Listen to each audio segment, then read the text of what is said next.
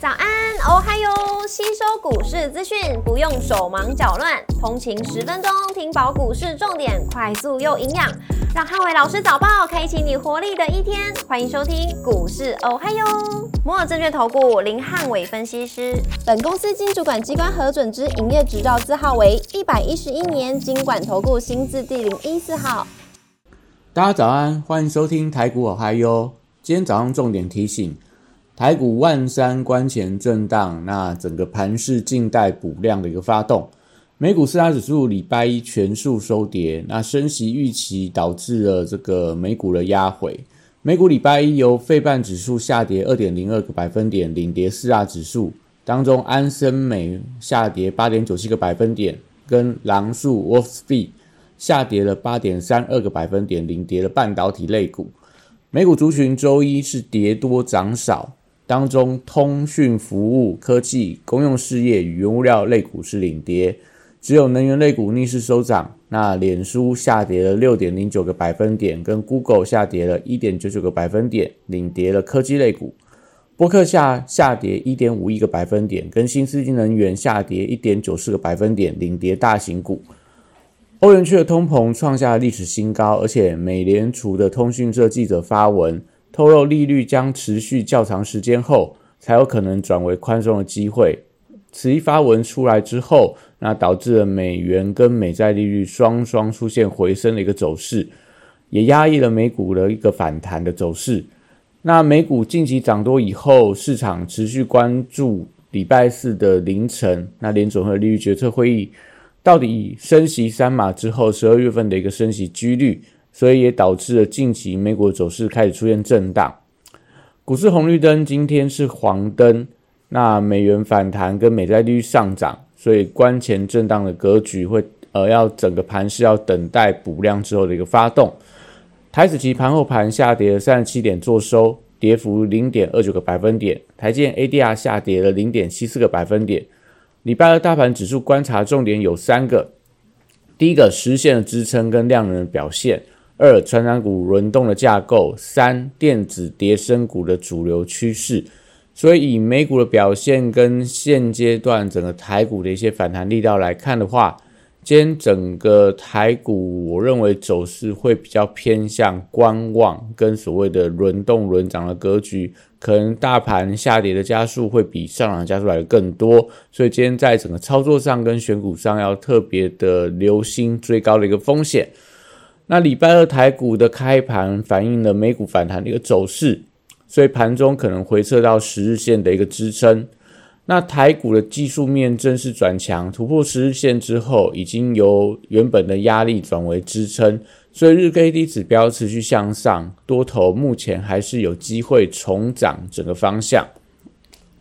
那这个礼拜市场观望美国联准会升息三码以后，十二月份利率走势的预期跟美股还有资金面高档都同步出现观望的一个态势，所以连带到台股必须要等到下半周，可能到联准会的呃利率决策会议的前后，礼拜三、礼拜四的时候，才有机会出现补量的攻高。所以现阶段的操作依然以选股不选市为主。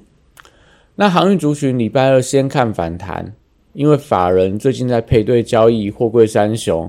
买超了长荣，但对于阳明跟万海部分都站在卖方，所以国际航商最近是呃在走势上比较偏震荡。但礼拜一这个马士基、赫伯罗特跟以新航运等等股价出现了一个反弹的情况。所以礼拜二整个呃货柜三雄有机会跟随着国际航商的股价反弹而出现了一个跌升的反弹，但强弱程度跟力道还是以观察这个买盘追加意愿为主。B D I 指数的部分连续九天的下跌，而且礼拜一的跌幅还持续扩大当中。那散装航运还是留意一下走势，相对在航运族群里面会比较偏向弱势。国际原物料报价礼拜一是跌多涨少，那基本金属的价格持续回档，那还是受到整个中国封城风控的一个影响，所以需求开始出现降温。不过农产品跟天然气的价格走高，那跟俄罗斯跟乌克兰之间的一些相关的紧张局势有关，所以传染报价股当中可以留意到农粮相关的股票，例如这个东碱啊、汇光、新农等等，都会受惠到整个天然气还有肥料的价格的走高。那食品类股的部分，则是留意到像台泰山股价连续拉回之后，今天应该会有一些反弹的空间。那甚至说，在一些比较呃大宗原物料相关的食品类股，今天可以一并留意。那另外在钢铁啊，这个呃电器电缆的股票的话，则是今天呃相对走势来看会比较偏弱一点。绿能族群的部分，礼拜二有机会持续反弹。那美国的太阳能相关类股持续强弹，风力发电、太阳能跟储能类股，我认为都还有一些反弹的空间存在。那太阳能类股还是当中最具备攻击形态的股票，因为在礼拜一的美股当中，第一太阳能创下一年以来的新高，那涨幅也超过十个百分点。也代表说，其全球的太阳能相关的一些股票，我都认为都会有机会。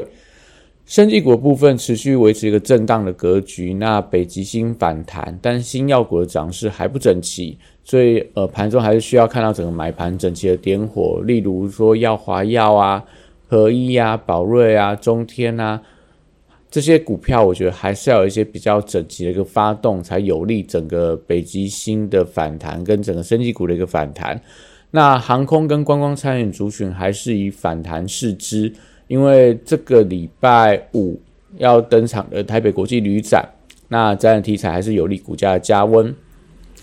汽车零组件个股的部分的话，整个族群性还没有完整的浮现，所以还是静待买盘进场后再顺势操作。那金融股部分受到国际股债同跌的影响，所以反弹到月线反压区以后，观望态势转浓。礼拜二电子股以个股表现居多，因为费半指数跟美国科技成长股同步出现拉回，所以压抑了大型全指股的电子股的表现空间。那台币汇率持续转贬，外资的提款压力也持续增温，所以半导体族群要观察一下实现支撑能不能有效的防守。新资材还是以跌升反弹视之，那最近因为反弹幅度不小，所以礼拜二观望态势比较浓厚。A B F 窄板三雄走势最近呈现红黑交错，那投信持续在买超当中。但礼拜一的黑 K 做收以后，因为投信的买盘，所以礼拜二反而有机会出现续弹的格局。但整体电子零组件的族群都还是要观察一下中国风控的一个消息。那像红海的一个呃利空消息传出来之后，礼拜一红海股价相对比较疲弱，所以像红海啊、N B 相关或者说 P C B 相关的一个股票。都还是去观察一下后续整个中国的封城消息对于整个股价的影响程度。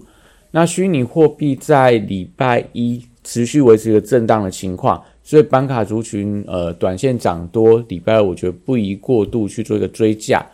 双十一的部分，因为呃下个礼拜正式登场，那其实在中国昨天的双十一的首卖销售数字是优于市场预期，所以。整个电子商务股，呃，相关的概念股，例如类似类类似这个网家、东升，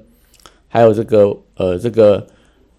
富邦美等等，那低档都呈现转强。那礼拜二我觉得可以留意一下他们续航力道，连带到整个电子商务的族群，例如物流啊，例如相关的电子支付的股票，我都认为都还有机会。那元宇宙族群低档反弹以后，那因为脸书股价昨天又跌了六个百分点。那创下波段的新低，所以这样的利空消息可以观察一下今天的威盛跟宏达电能不能就是开低之后往上走高，往上反弹。只要日 K 连红，而且盘中守稳实现的关卡，我认为元宇宙族群还是有机会在十一月份正式出现转强的发展。车用电子、工业电脑跟网通族群近期还是低档轮动居多。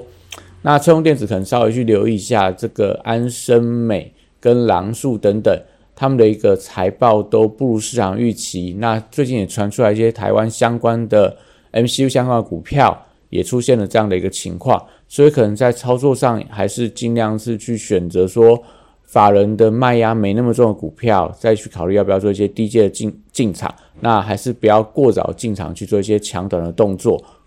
那因为国际股市近期出现震荡。所以台股要等待补量之后才会有发动的机会。那现阶段尽量以选股不选市，操作上还是留意到最高的风险。那今天的台股 I U 到这边，祝大家有平安顺心的一天。